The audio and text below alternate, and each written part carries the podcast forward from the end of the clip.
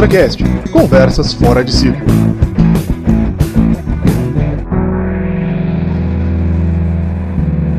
Olá a todos, bem-vindos a mais um episódio do ContraCast.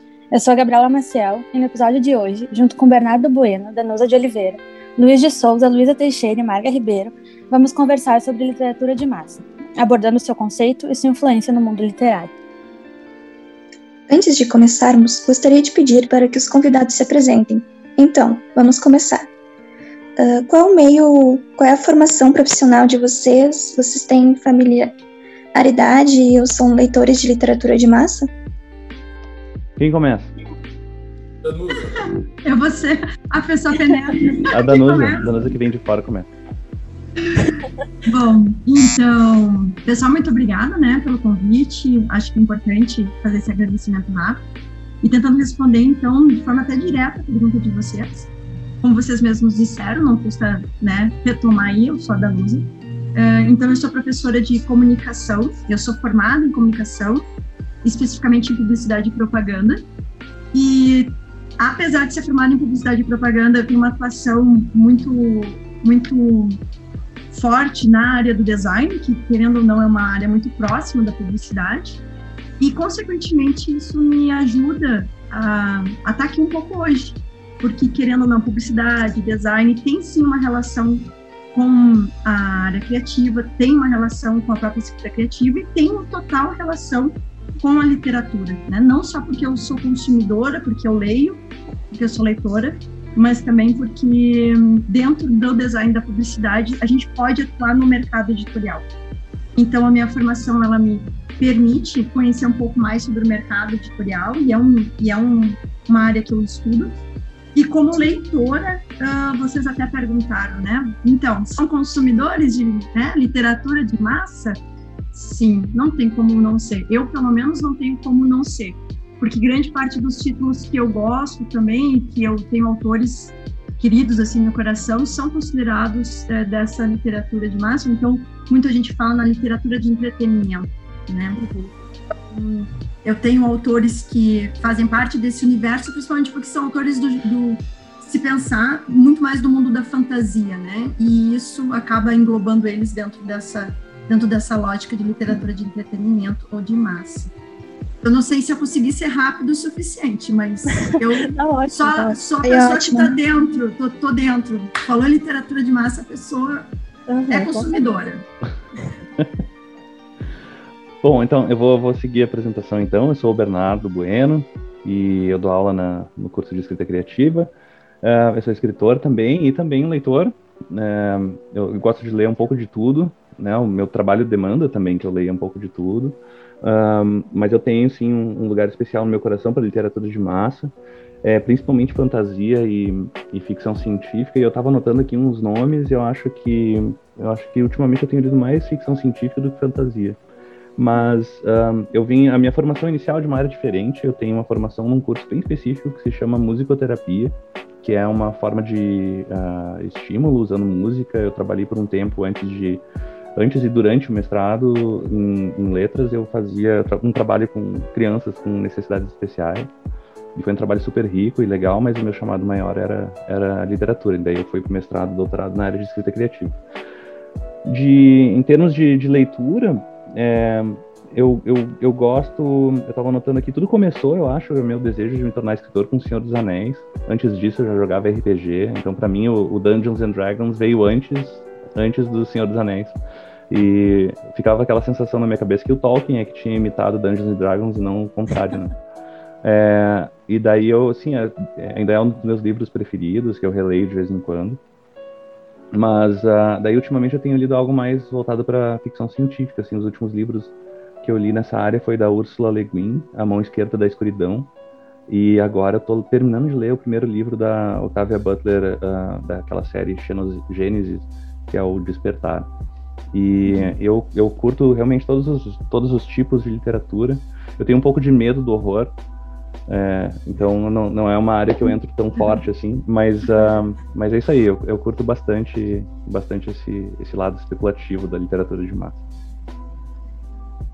Eu sou o Luiz Roberto Mabel, sou escritor e professor. Eu também gosto de ler todo tipo de literatura. E eu estou lendo bastante literatura de massa agora por causa da, da disciplina né, que eu estou ministrando. E eu, eu, gosto sempre de citar autores brasileiros. E eu li o romance da, da Irka Barrios, o Lauren, que eu achei muito bom.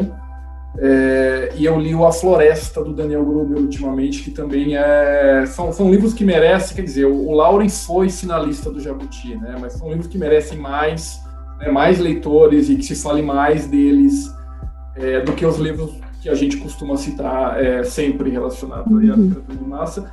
É, e eu gosto também de voltar lá para os antigos, assim, né? O, talvez ali o, o Edgar Allan Poe, né? Que fez o o jornal que publicava os contos deles vender mais, quase, né, quase fugir da falência e tal.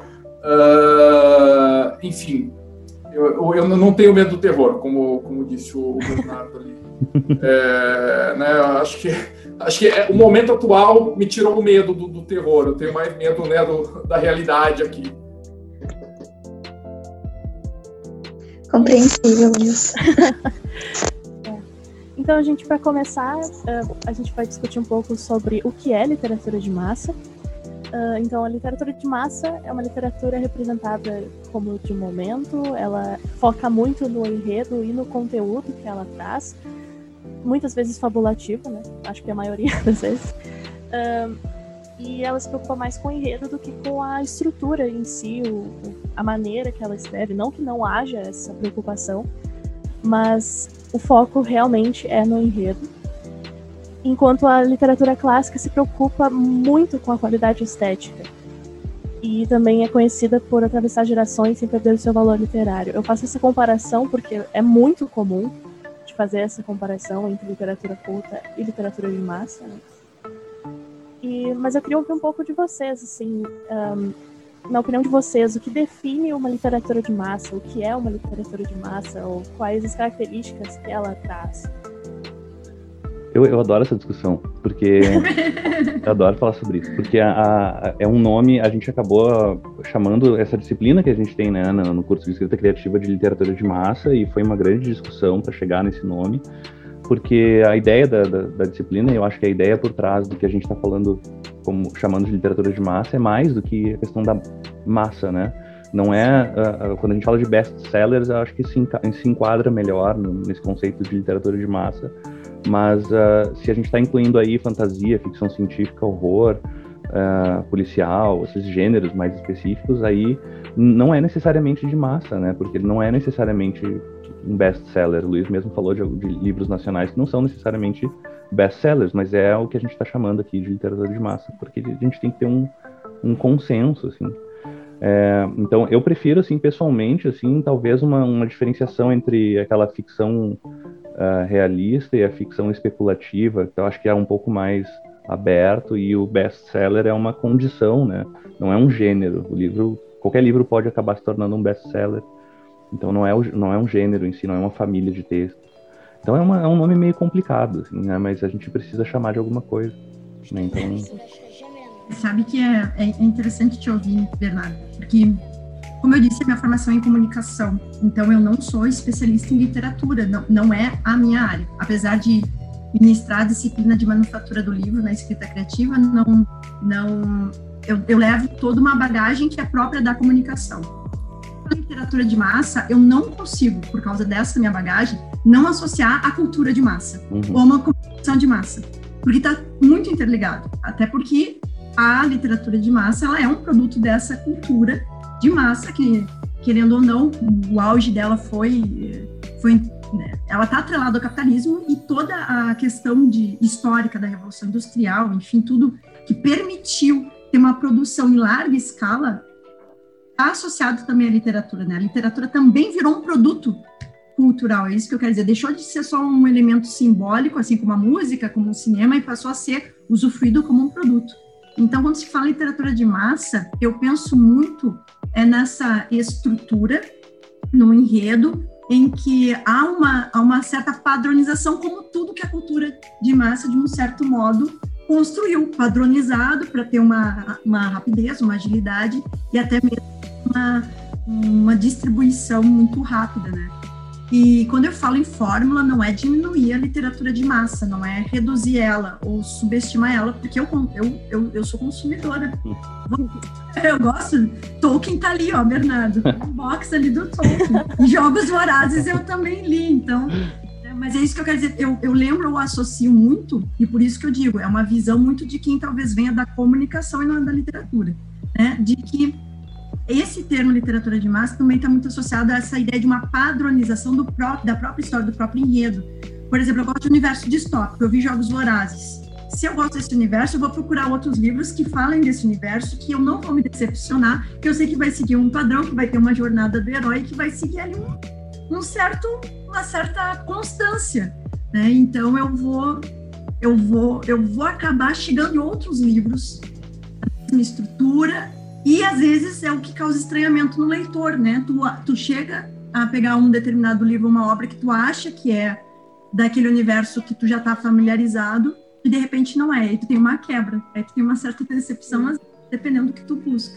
Então, eu acho que literatura demais também está muito associada a isso, essa estrutura é, para prender o leitor, né? Para prender o leitor e, e, fazer com que ele seja engajado, né? Que ele se, acabe se engajando.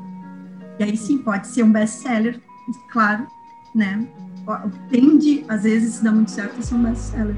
Eu acho muito legal essa, essa, essa, essa associação com a cultura de massa, porque realmente é, mesmo que o livro um, mesmo que o livro não, não tenha uma tiragem absurda, ele é parte de, um, de uma máquina, né? De, um, de uma indústria, é um produto que vai ser vendido e que vai ser produzido por, por máquinas. Então tem, tem essa associação também.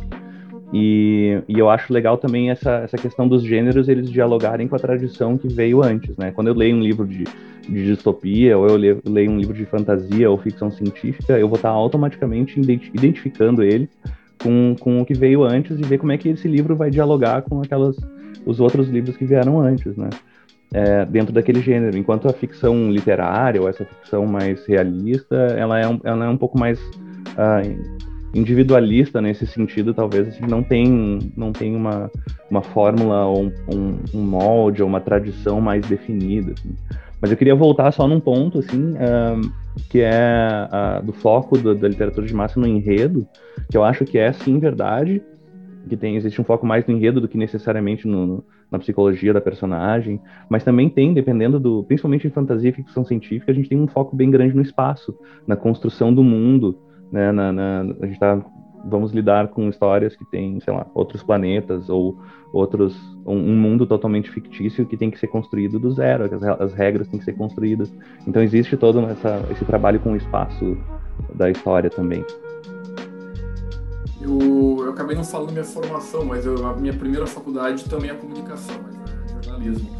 E, então eu, eu tendo a, né, a, a, ir mais pro, pro lado do que a, a Danusa falou, e é engraçado que ontem, na, na aula de crítica cultural, a gente viu indústria cultural, né? Uh, e literatura de massa tem, tem, tudo a ver com isso. É, eu, eu gosto de, de lembrar sempre que a, a, literatura de massa ela, ela começou com acho que o primeiro meio de comunicação de massa que era o jornal, né? E ela, ela começou com o romance folhetim. É, e o romance folhetim já lá, lá na origem, né, para atingir aquela pequena massa no Brasil né, menor ainda de alfabetizados, foi na França, 1836. É, ele tinha que manter a atenção do leitor de qualquer maneira. Então tinha uma certa estrutura, né, que, é, que privilegiava, privilegiava justamente o enredo. No final de cada capítulo tinha que ter um gancho, né, tinha que causar um suspense, tinha que ser linear, e isso foi se mantendo é, no, no tipo de literatura chamado de literatura de massa, que a gente, inclusive, na aula, né, fizemos uma votação e decidimos por literatura de entretenimento. Então, a aula chama literatura de massa, a gente chama de literatura de entretenimento na aula. A gente achou um nome menos, não sei se preconceituoso ou o quê, mas um nome melhor. Mas ela, ela, ela busca o entretenimento do leitor, o, o prazer pela leitura, né? É, então, a digamos, o, o, enredo é importante e não busca a quebra da linguagem. Né? A quebra da linguagem seria é, algo que o Humberto Eco chamaria, para diferenciar, de literatura de proposta, né? que é a proposta de justamente inovar, quebrar a linguagem. A literatura de massa, acho que a, fala da Danusa pegou bem isso, ela é uma zona de conforto. É, a, gente, a gente lê o, o texto tem um certo padrão, espera aquilo. É, e aí tem né, um, um, outro tipo de literatura que vai, eu não sei se pode falar em demandar mais, mas vai tirar dessa zona de conforto. É, e aí a gente pode se decepcionar, tem o estranhamento, é, e o, tem tipos e tipos de leitores, né? O, os que gostam dessa certa decepção, dificuldade, estranhamento, e, e os que querem aquela história que, que pega, né? Sobretudo, uh, o que eu estava anotando aqui é o prazer, a diversão, é, cativar o público, sobretudo. Tem que cativar o público. E bom, acho que acho que era isso. Esse cativar o público tem uma lógica comercial, né? porque, tu precisa, porque o livro ele é um produto, ele, ele é um, ele tem que vender. Então todos os livros vão vender, mas alguns com esse propósito mais direto de, de engajamento né, do, do leitor, assim, de cativar ele.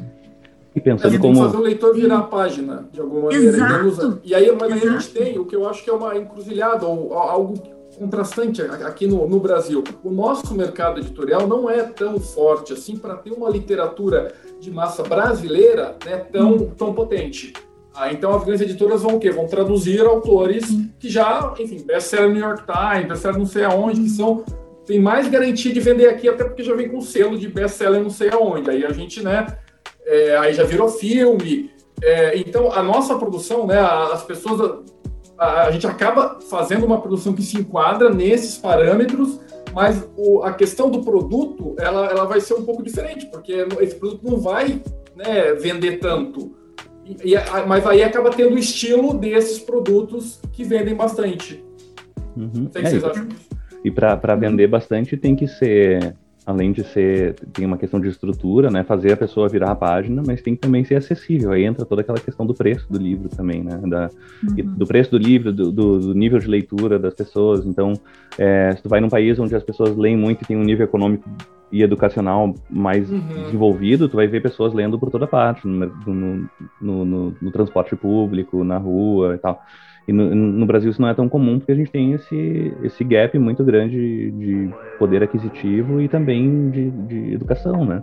Então esse é um problema. Mas é, eu acho que também a, a questão da, da, da literatura de massa, ou de entretenimento, ou de gêneros, assim, é, é que também a pessoa que está escrevendo, os escritores estão escrevendo, eles querem que as pessoas eles não só estão escrevendo sobre uma coisa que eles curtem muito, é, dentro de uma tradição que eles já conhecem, mas eles querem que as pessoas se engajem com aquela história, com aqueles acontecimentos.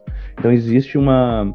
Tu, tu, tu meio que ganha força a partir da, da, da, tradição que veio antes, e aí também tá entrando muito com a tua paixão pessoal por aquele tópico, aquele gênero, e também uh, tentando engajar o leitor nisso aí.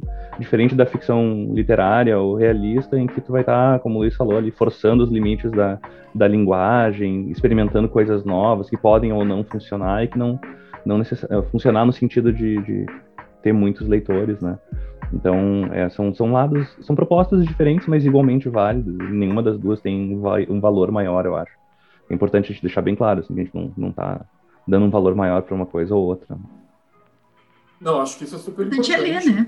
É importante é, é ler, democracia da leitura. Leia, é, seja leia. for. O importante é ler. Justamente por esse Principalmente no nosso tem. país, né? Exato, né? Se Falando... tratando do Brasil, dessa questão educacional, é importante tu ler. Se não for Machado de Assis, que é muito bom ler Machado de Assis, mas da forma como às vezes ele é colocado, como ele é obrigatório, como ele é imposto, cara, se não for ler Machado, leia, leia Harry Potter, mas leia, leia outros livros. Essa, inclusive, era a próxima pergunta. É porque a gente está muito alinhado, meninas. Vocês aqui. acham que a literatura de massa pode ser importante para formar o leitor? Sim. Próxima pergunta. É, é isso acho que é. Com certeza. Democracia da, da leitura, eu acho que sim, tem. Eu tenho muito o meu caso também, porque eu, eu sou formada como leitora a partir dos livros de Harry Potter, Percy Jackson. Um, tem um livro aqui, inclusive, que é um spin-off de Harry Potter, que eu li antes de Harry Potter. E eu pensei que ele tinha, que o Harry Potter tinha copiado esse livro. inclusive. É bem engraçado, mas é, eu li um monte desses, desses livros, assim, quando. E de certa forma isso me formou como leitora, sabe? Eu, eu, eu, eu aprendi a ler graças a esses livros. Mas olha que interessante, né? Tu falou a partir, né? Olha como isso é importante, a partir, porque porque a gente precisa, é, como eu disse, eu não sou da área da literatura, mas volta e meia eu ainda ouço, né? Um ranço de que, que eu acho um ranço essa, essa ideia de ah, a literatura, digamos, mais clássica, né? E, e, e de repente uma literatura de massa, como se ao ler um Harry Potter tu não fosse ler Machado de Assis. Sim. Não, pede a outra. Tu pode chegar no Machado de Assis por causa do Harry Potter algum dia. E tá tudo bem, né? A ordem não, não interfere no que tu vai te tornar. Com certeza. E, e, chega uma hora que tu cansa também, às vezes, e realmente tu cansa de algumas literaturas, algumas, alguns padrões de gênero, e é o que faz ir para outros, né? E faz tu conhecer outros, Sim. outros livros, outros autores. E quantos livros citam livros e tu vai em busca deles, né? Se tu é muito fã. Ah, porque o personagem estava lendo um livro. Aí, por causa daquele personagem que estava lendo um livro, tu vai ver o livro que ele estava lendo, que ele citou. Aí tu vai dar, que nem uma música, né? Cita uma música no meio do livro. Mas que música é essa? Acho que tem ganchos aí que a literatura, ela te traz. E que... Um, Vai é. eu falando um monte aqui, né? Por favor, ah. me cortem. eu sou emocionada levantando a bandeira da... do pra leitura. Tem que Mas ler, é isso. tem que ler. Acima, acima de tudo, acho o prazer da leitura. Acima de tudo, se a pessoa está tendo prazer na leitura, pode ser bula de remédio. Está tendo prazer de ler, tá valendo, né? É o prazer da leitura. Embalagem, embalagem de supermercado. Embalagem né? de supermercado. Acho que, inclusive, eu acho que eu, eu adoro ler, assim, eu tô num lugar assim, tem que ter alguma coisa para ler, assim, tô parado sem fazer nada, eu vou procurar o que, que tem material de leitura, pode ser, às vezes no banho eu tô lendo a, a bula, bula não, a, o rótulo do, do shampoo porque eu quero ter informação ali. Então, acima de tudo, acho que o prazer da leitura. O prazer. Se, a, se quando, a, quando a literatura. Existem dois tipos de imposição de, de leitura. Uma imposição que é uma indicação de leitura para tu ampliar os teus, o teu repertório de leitura, para tu aprender mais sobre literatura. Existe uma imposição que é enfiada goela abaixo. Assim, isso é e aí é ruim, aí é um, aí é um efeito contrário, né? Causa um desgosto pela leitura e as pessoas acham que literatura é só aquilo. Então, uh, precisa existir um diálogo e se existe prazer na leitura, aí ela se propaga. Porque eu não entendo, eu não entendo como as pessoas podem gostar de música. Todo mundo gosta de música. E todo mundo sabe que gosta de um estilo de música e não gosta de outro. Né? Então, por que que com a literatura não pode ser assim? Todo mundo gosta, deveria gostar de ler alguma coisa. Com certeza. Bernardo, eu acho que você né, falou algo aí que né, a, literatura, a literatura não é só isso. E é muito da, da, discussão e talvez do preconceito em cima da literatura de massa está em querer né, dizer o que é literatura né, e o que não é, é, de um modo talvez autoritário. É, a literatura é o terreno da liberdade, tanto para quem escreve quanto para quem lê. É, então, uh, né, usar um tom qualificativo uh, não, não, é, acho que não é o caminho. E me lembrei, né, em cima disso, falando de duas coisas. Uma, o, o, José Paulo Paz, que é poeta e crítico, né, já, já falecido, ele, ele tem um ensaio né, que, que diz assim, diz da teoria do degrau. Aí ele defende nesse ensaio que a gente tenha uma literatura uma literatura de entretenimento escrita em português para ser usado nas escolas, né, para junto com, com os clássicos, para ser uma espécie de primeiro degrau. Né? Eu, não, eu não sei até que ponto isso também não está, é, né, ah, primeiro degrau, segundo degrau, mas acho interessante esse papel formativo da, da, da literatura de massa, é, de, de, formar leitores, de angariar leitores. É, eu, eu não sei se toda, toda a literatura dá exatamente o, o, o prazer do, do mesmo jeito, né? Acho que textos que né, que quebram padrões, é, o prazer talvez seja né, meio masoquista, não sei, né, totalmente de massa aí. Uh, mas o, a outra coisa que eu queria perguntar, o, o Bernardo, né, ficção literária e, e, literatura de massa, a gente não está de alguma forma também né, fazendo isso de colocar, olha, ficção literária e essa aqui não é literária. Ah, é? Quando, tá no nome, eu acho né? que é, né? Assim, a literatura é ampla, é, Exato, a gente fala, é, é, é, um termo que vem, vem do inglês, né? Literary fiction e genre fiction, que eles separam em literatura de gênero e literatura, uh, ficção literária. Só que é um, são, é, é um, são dois nomes complicados para o português, né? Porque gente, se tu chama uma coisa de ficção literária, tu tá dizendo que o resto não é literário, aí é um problema. E o gênero, o problema do gênero é que para nós gênero quer dizer mais de uma coisa. Genre para eles, né, é, é só o gênero de tipo. Eles têm gender, que é o gênero masculino, feminino e tal.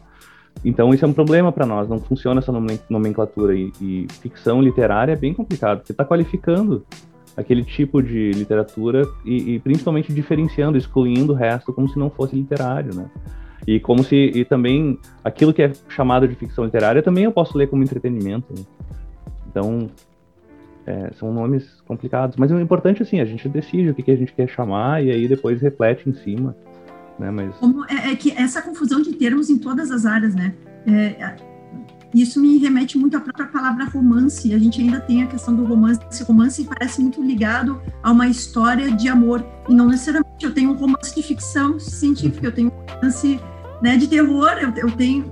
A palavra romance não necessariamente é essa estrutura que a gente faz tanta associação, ou pelo menos o público o leitor faz muito mais associação do que né, as editoras e tudo mais.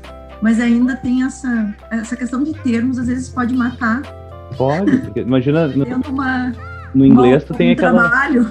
É, no inglês tu tem aquela categoria de romance novels. Aí vai traduzir como romance, romance? Romance de romance. é, nem romance romântico daria, porque remeteria ao, ao período romântico. O período romântico, olha o problema. Exato. Problema. romance romântico. Pô, isso é um romance romântico do período romântico, né? Aí é complicado. Gente, vocês já estavam falando um pouco sobre preconceito, né? Literatura de massa, literatura culta. E aí eu queria saber, a gente quer saber é, sobre o que vocês pensam da literatura de massa quando falam que ela é só uma alienação, porque muita gente não considera a literatura de massa literatura de verdade. Pois é. Mas o que é, é uma literatura de verdade? É, né? esse é o ponto. Exatamente. O que é uma, será que a literatura ela não tem como propósito criar alguma transformação, seja no mundo ou no indivíduo, e aí no indivíduo e a partir daí no mundo? Aí a gente pode estar numa, em questões super filosóficas, mas que hum, se pensa, né? afinal, a, a literatura, ela, como outros meios, porque não deixa de ser um meio de comunicação, ela é uma ferramenta de transformação. Lê Harry Potter, o mundo mágico do Harry Potter trabalha uma série de questões sociais que eu poderia trazer para minha realidade de agora. Daí não é uma literatura de verdade, ele não se ele causar uma transformação em mim muito maior do que alguém lendo Machado de Assis, que foi o exemplo que eu usei antes. Eu tenho uma situação que se encaixa bem nisso, que eu gosto muito dos livros do John Green. Uhum. E sempre que me perguntam, ai, que autor, que autor tu gosta, que filme, que, nossa, que livro tu lê, eu sempre fico muito com o pé atrás de falar o nome dele, porque eu sinto que eu vou ser olhada de um jeito tipo, ai, putz, John Green, não é. Eu, e tem um livro dele, acho que é o último que lançou, se chama Tartarugas até lá embaixo. Eu sempre falo dele, porque foi um livro que me ensinou bastante. Porque tem uma personagem que ela sofre ataques de ansiedade, enfim. E é que nem tu tava falando, Danu, porque me ensinou mais do que outro livro culto me ensinaria, talvez. Aquilo que o Bernardo falou, se eu posso gostar de várias, vários gêneros de música, porque eu não posso gostar de literatura, diferentes gêneros, né? E esse preconceito, ele existe para muitos gêneros. Tenta dizer que tu lê livro de autoajuda. As pessoas Aham. vão te olhar um pouco desconfiados, né? Por quê? Porque, ah, ainda tem às vezes uma ideia que livros espiritualistas, religiosos, livros de autoajuda que não estão no mesmo, né? Não estou nivelando aqui, mas né, que tem essa, essa, esse propósito também de olhar para o psique, para o emocional, muitas vezes é visto como um gênero à parte, assim, não, como não importante. E, mas será? Né? Quem é que diz que não, né? Será que eu preciso só ler Platão, Sócrates, filósofos clássicos é. para pensar na vida? o problema, o problema é como sempre, né? Como tudo, o problema é o ser humano. O ser humano tem a tendência a achar que o mundo é aquilo que a gente, até o horizonte a gente enxerga, né? Então as pessoas têm, acham que o que funciona para elas é o que deve funcionar para todo mundo. E falta, falta um pouco, um pouco não, falta muita empatia hoje em dia mais do que nunca, né? Mas esse preconceito, assim, de alta cultura, baixa cultura, é, um gênero versus outro gênero, isso eu não sei se isso um dia vai desaparecer, porque existem todas as formas de arte e formas culturais. Na música, coloca uma pessoa que gosta de Mozart para conversar com uma pessoa que gosta de sertanejos, não vão, não vão se entender muito bem.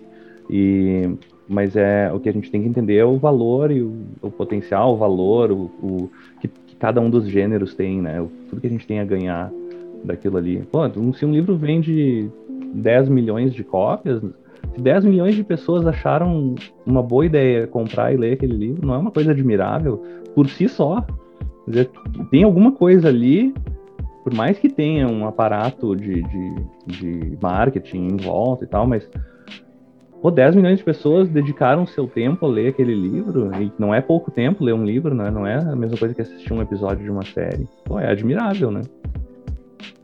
Eu, eu acho que pode ter literatura de massa ruim e literatura de proposta ruim. Ter, ambas podem ser alienantes, ambas podem ou não podem é, gerar uma transformação. Então não cabe, né? Eu desconfio, eu desconfio de todo mundo que qualquer um que fale, né? Não, esse, isso aqui não vale nada, né? Isso aqui, esse gênero aqui, ou ah, isso aqui é claramente melhor do, do, que isso essa, essa questão da, da, da empatia que o Bernardo falou, uh, em relação a tudo na vida, mas falando aqui dos gêneros, é, agora, eu, eu acho que esse preconceito, às vezes, ele vem dos, do, eles têm dos dois lados também, né? Tem as pessoas que, ah, não, uhum. para mim é só literatura de massa. Eu não, é né, outra coisa eu não quero saber. Ah, né, acho que todo mundo tem que ter empatia e estar tá aberta, né, é, para ocorrer o diálogo, né? Uh, e para aumentar o, o repertório uh, de, de, de, todo mundo. E aí, né, o que eu, que eu queria falar antes é assim, tem, tem uma, uma zona cinza que eu acho muito interessante entre a, a literatura de entretenimento e a literatura de proposta. É, que, que eu, eu, eu acho que a literatura contemporânea brasileira, que é que enfim, é traduzida, ganha prêmio Jabuti, ela fica nessa zona cinza. É, ela, ela, pega a, algumas técnicas, alguns parâmetros da literatura de animação, ao mesmo tempo que ela uh, tenta quebrar a linguagem, né, é, foca problemas sociais específicos é, do Brasil. Uh, essa zona cinza eu, eu, também acho muito muito interessante assim talvez seja né o, a teoria do degrau ela seja o degrau a seguir assim uh, Mas é legal essa, essa ideia da área cinza, porque é uma intersecção, né? Há uma região mesmo de intersecção entre as duas áreas. Tanto é que talvez aqui a gente já tenha lido de tudo, por causa da nossa profissão, da nossa área, por causa dos nossos estudos, objetivos, a gente já deu de tudo um pouco. E, e, e, a gente vai daí sentindo essa questão dos poderes, que foi o que o Bernardo falou, né? É, é, uma, é uma lógica de poder, né? Tu dizer que tu leu determinados livros, de um certo modo, acaba te representando com mais poder ou menos poder intelectual, financeiro, porque é porque o livro não é à toa que está se discutindo, que nem eu, acho que eu cheguei a comentar no início, mas isso, né, que está essa discussão de taxar, tributar o livro ou não, dizendo que só os ricos leem, porque essa discussão, né, porque essas questões, tem muita, tem, tem muito por trás aí muito de interesses também por trás dentro dessa área, né? Eu acho que hoje Mas eu já estou desvirtuando aqui, né? Eu já estou indo por outro caminho, Luiz. Me desculpa, peguei teu gancho e já tô... Não, estamos dentro do preconceito ainda. Ah, saiu hoje uma matéria na Folha de São Paulo sobre isso, eu acho, falando sobre a, a essa taxação dos livros porque os ricos Sim. leem e, e, e, Não, não é verdade, né? Só os ricos leem.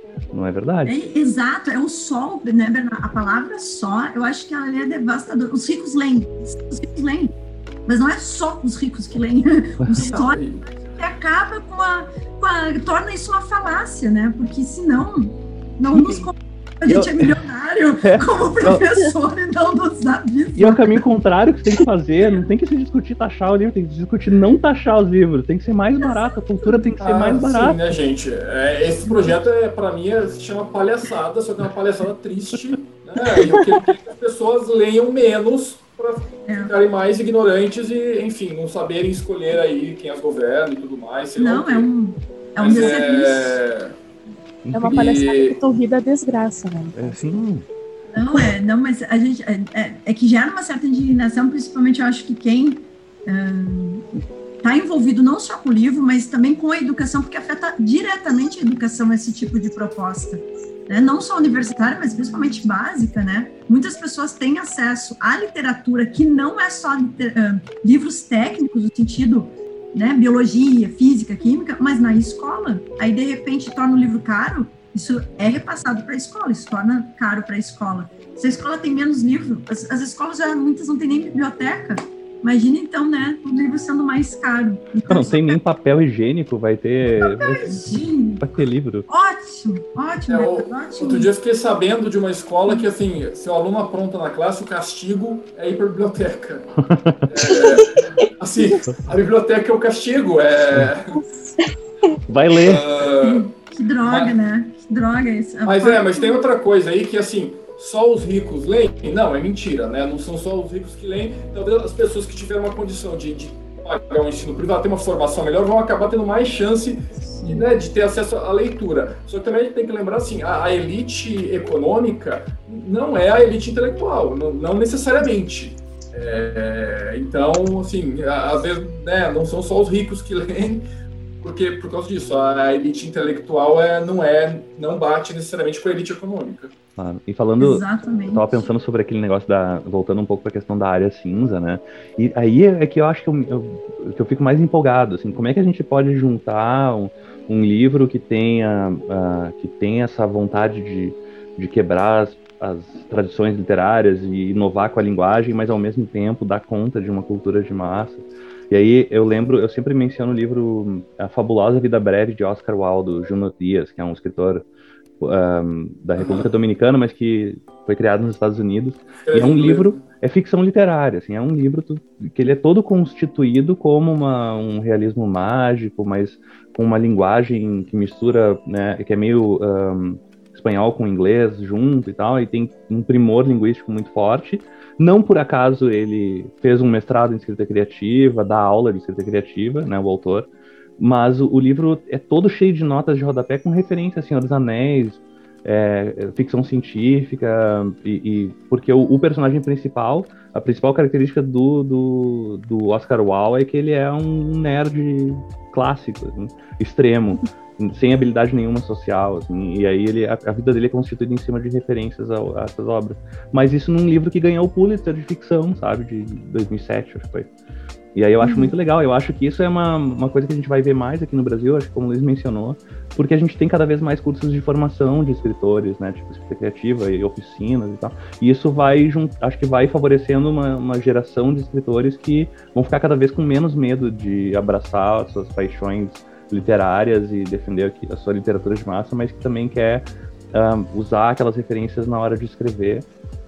E aí pode, pode ter uma, uma, sei lá, uma amplitude maior assim de livros lançados, eu acho. É relacionado com o que o Luiz falou, né, de daqui a pouco reduzir também essa lógica de tradução, que o Brasil é um país que mais traduz livros e investir nesses, nessa geração de, de escritores, de né, autores tem esse potencial de de fazer algo, algo inédito, ou então pelo menos com uma característica nossa, né? Da nossa. Algo que seja também criativo, né? Não precisar ficar sempre importando, só traduzindo, importando o que é feito, né? Concordo 112% com o que a Dona falou e com o que o Bernardo falou, porque é, ele né, falou da, lá que o Júlio Dias fez escrita criativa, e acho que muito do, do papel, talvez, da, do estímulo da escrita criativa, pelo menos no, dentro do, do que eu penso, assim, ah, nós estamos ensinando os parâmetros, né, enxergando em outros textos os parâmetros, vendo as estratégias do autor, mas é, sempre estimulando os alunos se sentirem à vontade a quebrar os parâmetros, né, uma vez que a gente tem esse domínio né, das estruturas, pode rompê-las. Então, ainda dentro do tópico do preconceito, a literatura de massa ganha muita, muitas derivações, que no caso seriam as fanfics. E aí a gente quer saber uh, o que vocês acham, se uh, um livro que vem, vem de uma fanfic, ele tem mais preconceito. É, eu não sei se tem mais preconceito, mas muito fanfic já ganhou dinheiro. Né? Se a gente ah, sim.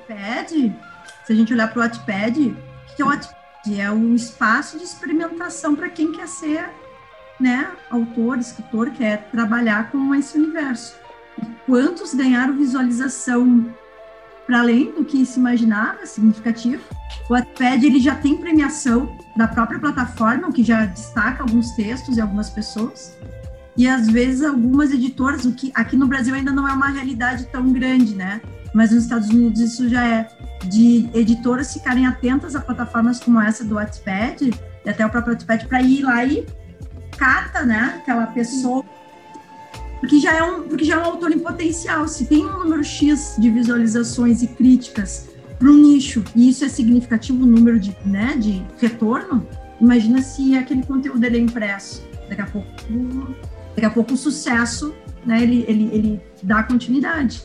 Eu acho que é o After, né? Eu acho que esse é o nome até, que era uma fanfic, se eu não me engano. Sim. Foi impresso e agora virou filme.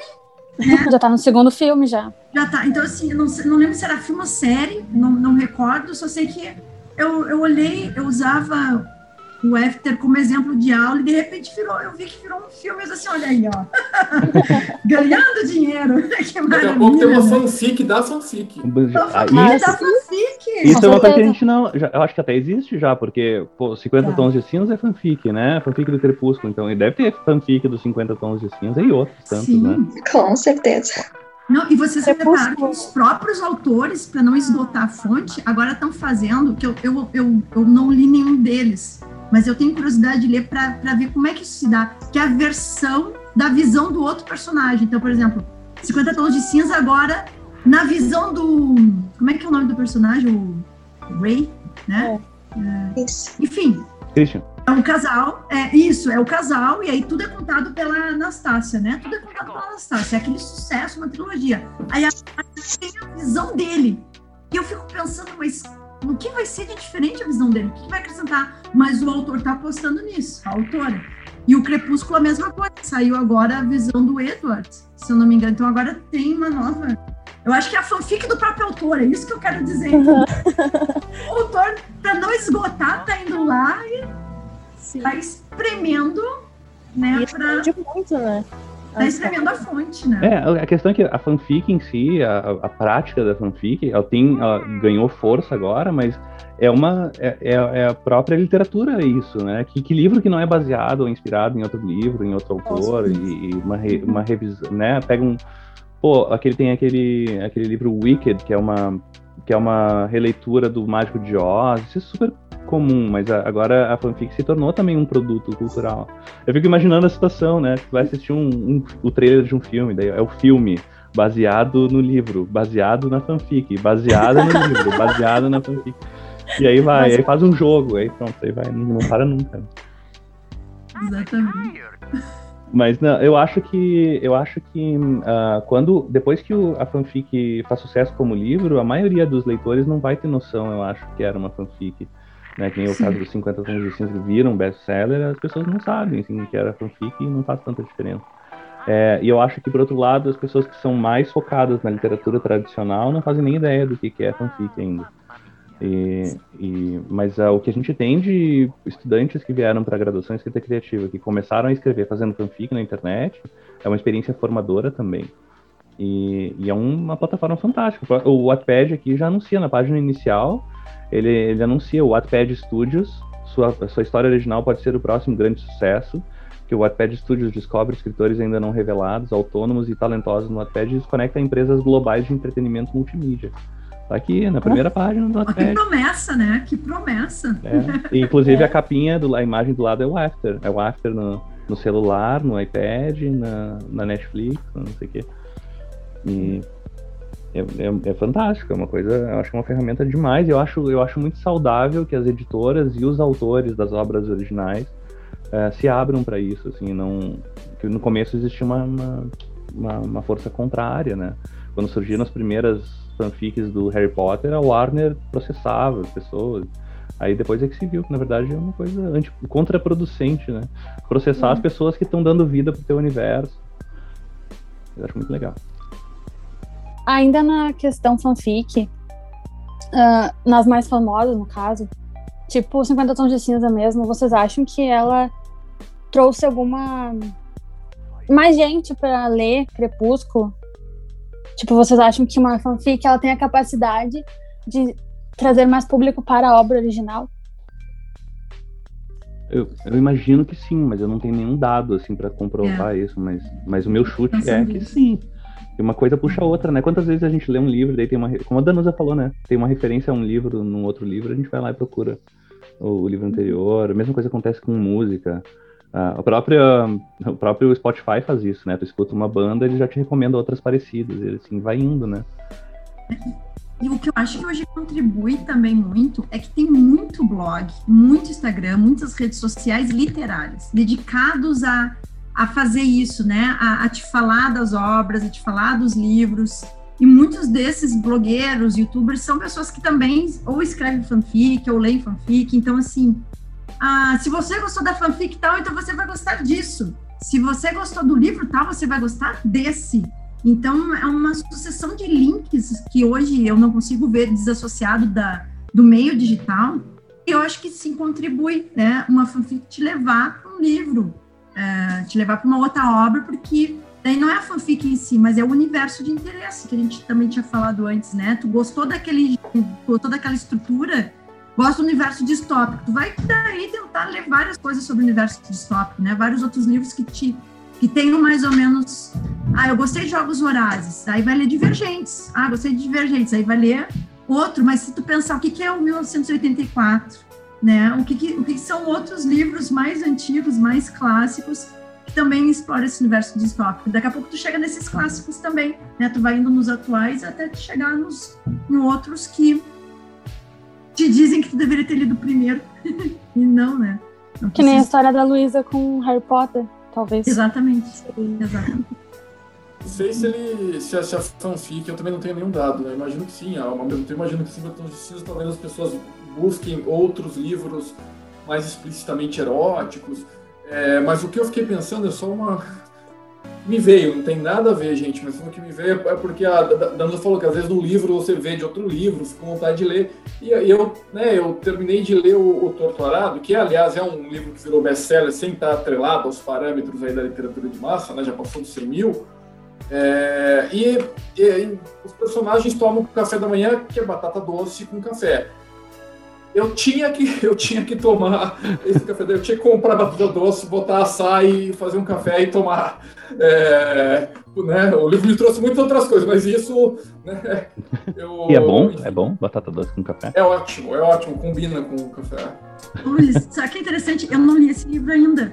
Mas essa semana ele chegou até mim por dois portais. É impressionante, né? Como as coisas essa questão de dados, como eu vou lendo, enfim, todo mundo, né? Tu vai lendo coisas de literatura ou de livros e aí vai vindo essas é, vai vindo página do G1, matérias relacionadas a livros, e, é, e ele estava fazendo uma publicidade, assim, ó, total. É, sim, eu vi uma eu matéria pensei, da Lusa. Gente, eu acho que eu vou ter que dar uma olhada nesse Aí tu tá falando desse livro, gente, é muita coincidência. É, é espetacular, viu? Mas é, eu, eu vi uma, uma matéria na Piauí é, que chama dos stories à história, né? A história uhum. com H maiúsculo, que o, o livro, enfim, fizeram uma sua publicidade, o livro acabou sendo muito compartilhado uh, no Instagram e isso alavancou a vendagem é, de uma maneira surpreendente, assim. Gente, eu perdi o título do livro. O Torturado. É, torturado, torturado. Torturado que foi, né? Ele, ele, ganhou o prêmio Lei, o prêmio Lei em Portugal, né? Antes de ser publicado no Brasil. Aí a Todavia publicou e aí ele ganhou o Jabuti Oceanos. É... E, é e ele chegou... isso da forma como ele está chegando, tu falou pelas redes sociais, né? A coisa. É, então, que faz parte do aparato, na verdade. Hoje em dia a rede social é meio de comunicação de massa total, é. né? Faz parte é. do, do aparato aí que hoje os escritores têm para se divulgar e as editoras. Mas para te ver, eu vi uma matéria, aí eu pensei, não, mas ele tá vindo por mim por dados, então tá, fiquei interessada. Aí agora, como tu tá falando, isso potencializa, entendeu? Tá, agora eu vou, agora eu tenho que prestar atenção nesse livro. Porque outra pessoa já leu e disse que é bom. Prepara o café ali, uma batata Prepara o café e a batata. doce. Tá, é... tá então eu vou fazer mais uma pergunta, rapidinho, que é sobre adaptação audiovisual. Uh, acho que é mais uma coisa pessoal de cada um de vocês se vocês preferem quando a adaptação audiovisual ela segue fielmente a obra ou se quando ela tanto faz ela ser diferente, foi modificada. Eu, eu, eu. É, o Luiz Luiz tá fielmente a obra. Não dá, é outra linguagem, é outra obra. A obra, a obra literária, né, é, a, é uma mídia e a obra cinematográfica é outra. dá, é, dá para você seguir uma linha de, de narrativa. É, que eu acho que é aí que tá, talvez seja isso a adaptação fiel, mas ainda assim você vai ter que cortar coisas, né? Um, um conto dali, um, um longa-metragem, não um romance normalmente. É, então, para mim, uh, é indiferente, assim, porque a obra cinematográfica, né, na linguagem audiovisual, ela é uma obra diferente da, da obra literária. Agora, eu imagino que quando, né, quando a gente lê um livro que a gente gosta muito, né, é, tem um que os alunos sempre falam, né, que viram a adaptação ficaram muito bravos, talvez vocês lembrem, gente, é um desses recentes. E, e, aí, é, quando a gente gosta muito, a gente quer ver a mesma história, os mesmos personagens, né, e talvez né, dê um pouco de, de raiva ali.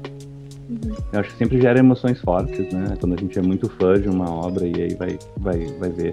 Eu concordo com o Luiz, eu acho que são, são linguagens diferentes e eu acho que uma boa adaptação vai, faz, vai, vai tirar o melhor possível da linguagem audiovisual e adaptando, mas existem boas adaptações e más adaptações. Né? É, independente disso, se eu gosto de um livro eu, e tem uma adaptação audiovisual, eu vou assistir de qualquer maneira, mesmo sabendo que é ruim.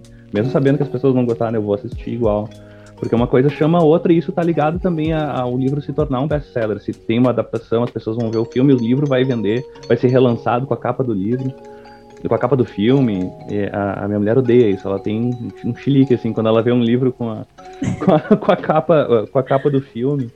E, mas uh, eu, meu exemplo, falando, fazendo gancho com o Tolkien, que eu tinha mencionado lá no começo, Senhor dos Anéis, eu acho uma adaptação sensacional para adaptação cinematográfica. Muita coisa foi mudada e tirada, mas eu acho que eles adap conseguiram adaptar muito bem para a linguagem cinematográfica aquele conteúdo gigantesco que era dos três livros. Agora, o Hobbit, não. O Hobbit, eles pegaram, fizeram um processo contrário, né? Pegaram um livro pequeno e transformaram em três filmes, então tem tanta... É, é, é, é tão diferente que meio que estragou a coisa toda. Uhum. Mas, um, eu, mas eu, eu concordo que eu acho que tem que ser, tem que, tem que ser diferente, não tem como ser totalmente fiel. Eu concordo com os rapazes e essa fala do Bernardo eu acho que ela é fundamental, né? A gente acaba às vezes sendo muito apaixonado por uma obra, por um trabalho e essa paixão a gente torna às vezes ela avassaladora, né? Quer ver ela exatamente como é que esse personagem seria ganhando uma vida real. Mas ao mesmo tempo, eu acho que como um bom leitor a gente também precisa de um certo de uma certa flexibilidade para se permitir experimentar, né? Porque é uma outra experiência, é, uma, é um outro tipo de mergulho. Eu, eu tenho, eu tenho um, é, um, um gosto particular por ler livros, por exemplo, que falam de livros e ver séries e filmes que são baseados em livros, porque daí eu paro para ver o livro antes e depois ver a obra.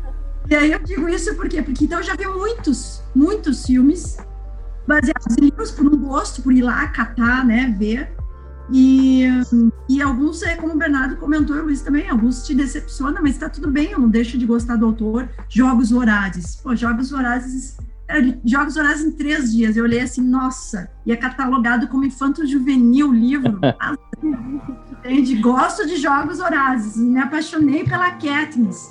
E aí vou ver o último filme da trilogia e tinha uma certa. Na né, adaptação foi diferente, do final do livro, né, pelo menos o cenário foi diferente, deu um certo, um certo, uma certa dor.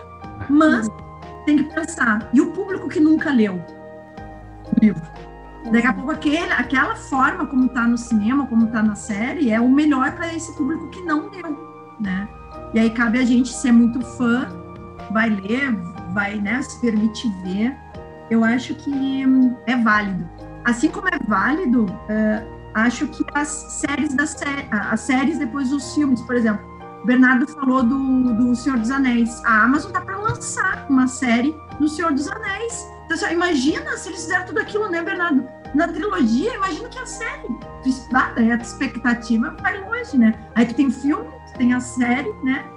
E tu tem os livros. Então, a continuidade da continuidade.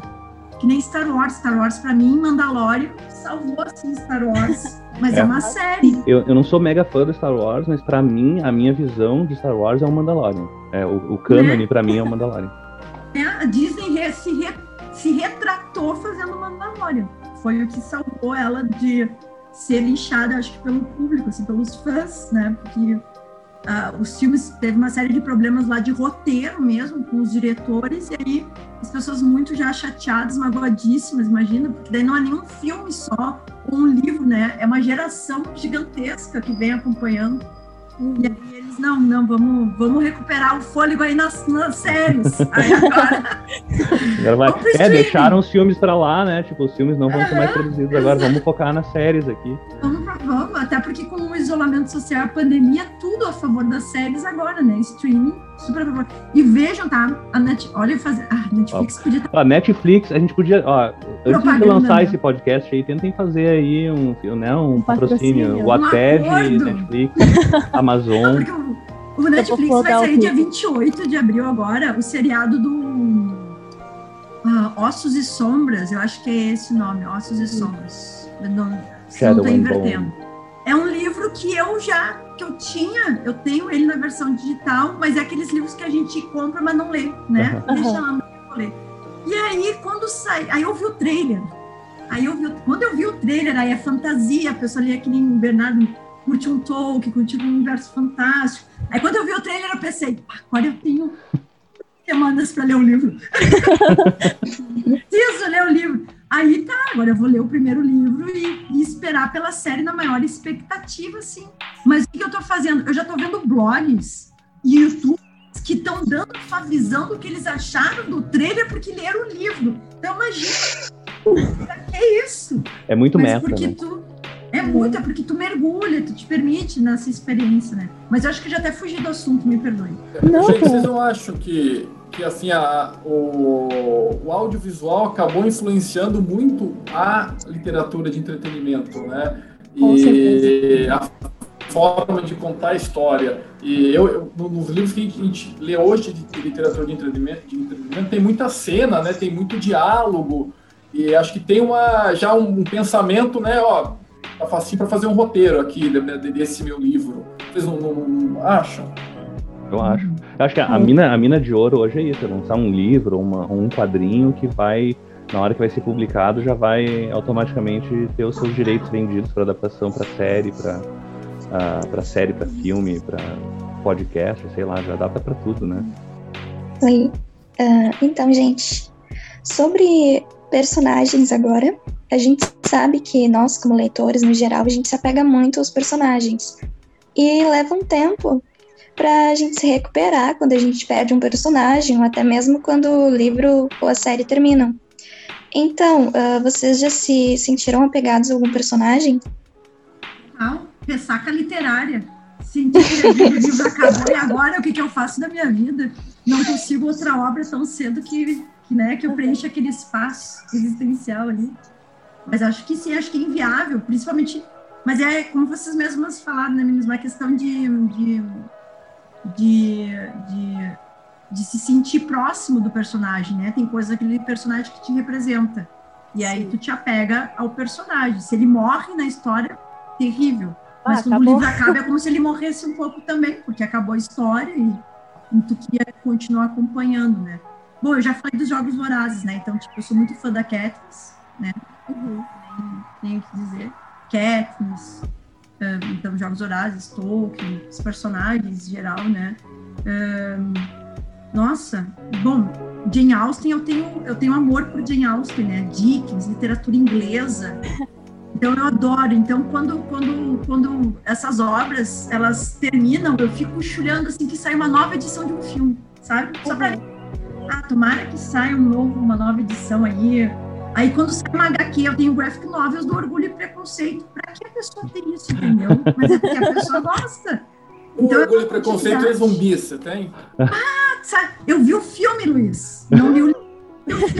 Orgulho e Preconceito zumbis. Tu tem que estar perto para esse tipo de coisa, entendeu? Então, acho que sim, acho que a ressaca literária, ela é real. É real. E ela acontece em todos os... Acontece no audiovisual também, né? Uh, mas eu tô pensando que a minha, a minha Teve várias, assim, né? Várias. É, é tipo. É um, é um, é, um, terminar um livro, terminar uma série é um, é um final de um relacionamento, né? Tipo, terminar um, um relacionamento sério, assim, é, é muito ruim. Fica meio.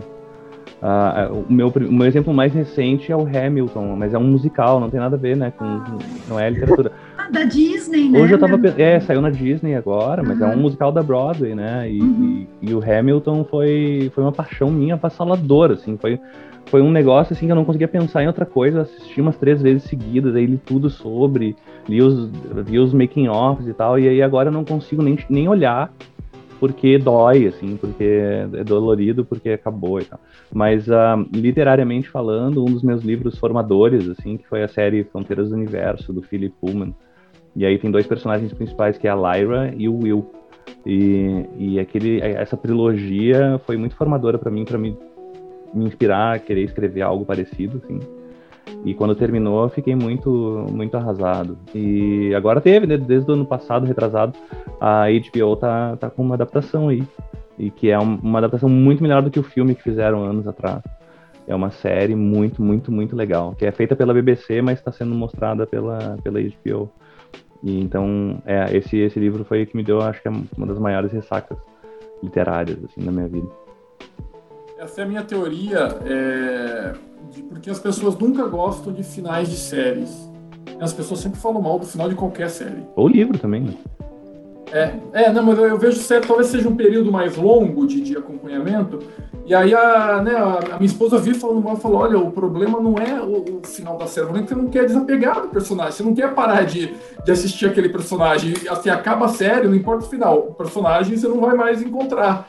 É, então, acho que né, isso, isso ocorre mas eu, eu, tinha uma tática antigamente que eu nunca. O livro que eu gostava muito, eu não li as últimas dez páginas. eu guardava. Eu deixava. Né, eu, eu acho que eu nem li mesmo, assim, depois eu retomei, sabe? Deixa ali, não, não. Tem, aquela coisa assim, dizem que, termina, dizem que termina assim, mas eu não sei, eu não vou ver. Não é, vou... não, é, as últimas dez páginas. Uh, e aí de, de, todos os tipos, assim. Eu lembro né, a sangue frio da, da, comunicação do romance de não ficção do Truman Capote. Eu acho que eu nunca li as últimas dez páginas. Eu, é, Continua gostei... não lendo as dez tu adota isso? É, não, acho que esse foi um caso que ficou assim, que eu falei, não, eu vou, vou deixar e tal, né? É, é mas o, não, hoje eu leio. Hoje eu leio. Eu, eu, tinha, tinha, um livro chamado o, o Cronista Esportivo, que eu não lembro, agora não lembro o nome do autor, mas alguém ganhou o prêmio Pulitzer e tal, depois virou uma trilogia, Richard Ford, depois escreveu Independência, a continuação ganhou o Pulitzer. Que, que eu também, eu, eu, enfim, eu terminei, mas aí, ah, eu vou reler, aí eu, fica, eu relia depois de um tempo, assim, não tem esses livros, vocês releem depois, né, eu vou, vou ler de novo. É, desde desde a adolescência, desde a série Vagalume eu tinha isso, um livro do, do Marcos Reis chamado Garra de Campeão, eu relia, comecei a escrever um roteiro com 14 anos que né, eu ia estrelar depois, né? O livro queria ficar comigo. Não, como vocês sabem, não deu certo, não virei uma estrela, uma estrela, porque assim Hollywood, não ia ser no Brasil e tal. O, acabou que não, não adaptaram o livro no final. É, eu tenho muito esse apego também por Harry Potter, né? Começou uh, a minha jornada literária. E tem um, uma situação que aconteceu com o, o autor de Sherlock Holmes, né? Que quando ele morreu. Oi? Conan Doyle. Aham. Uhum.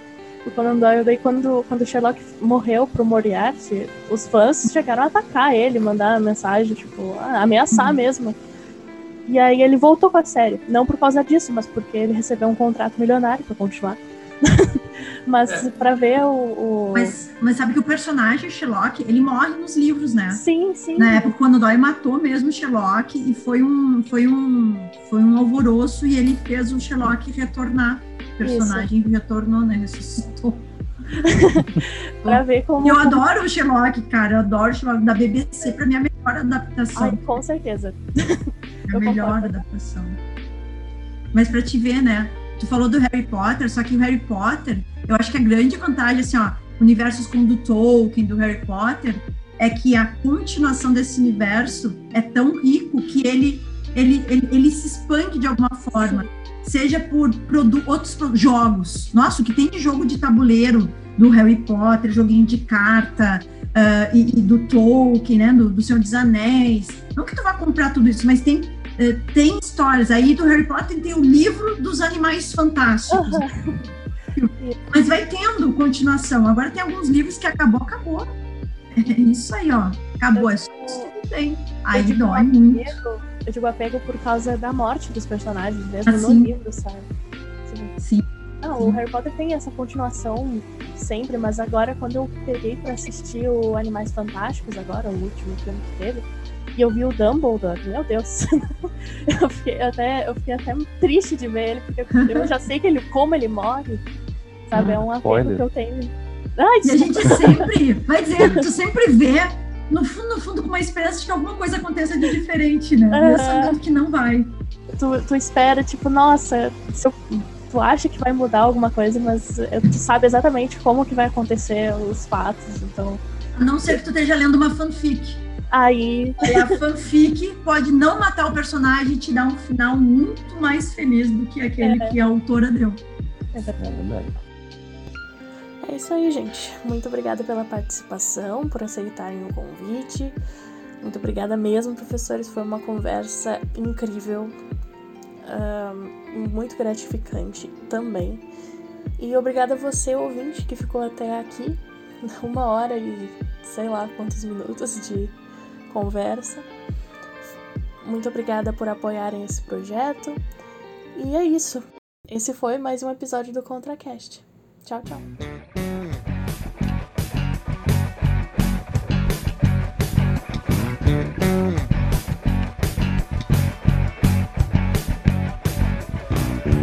ContraCast. Conversas fora de ciclo.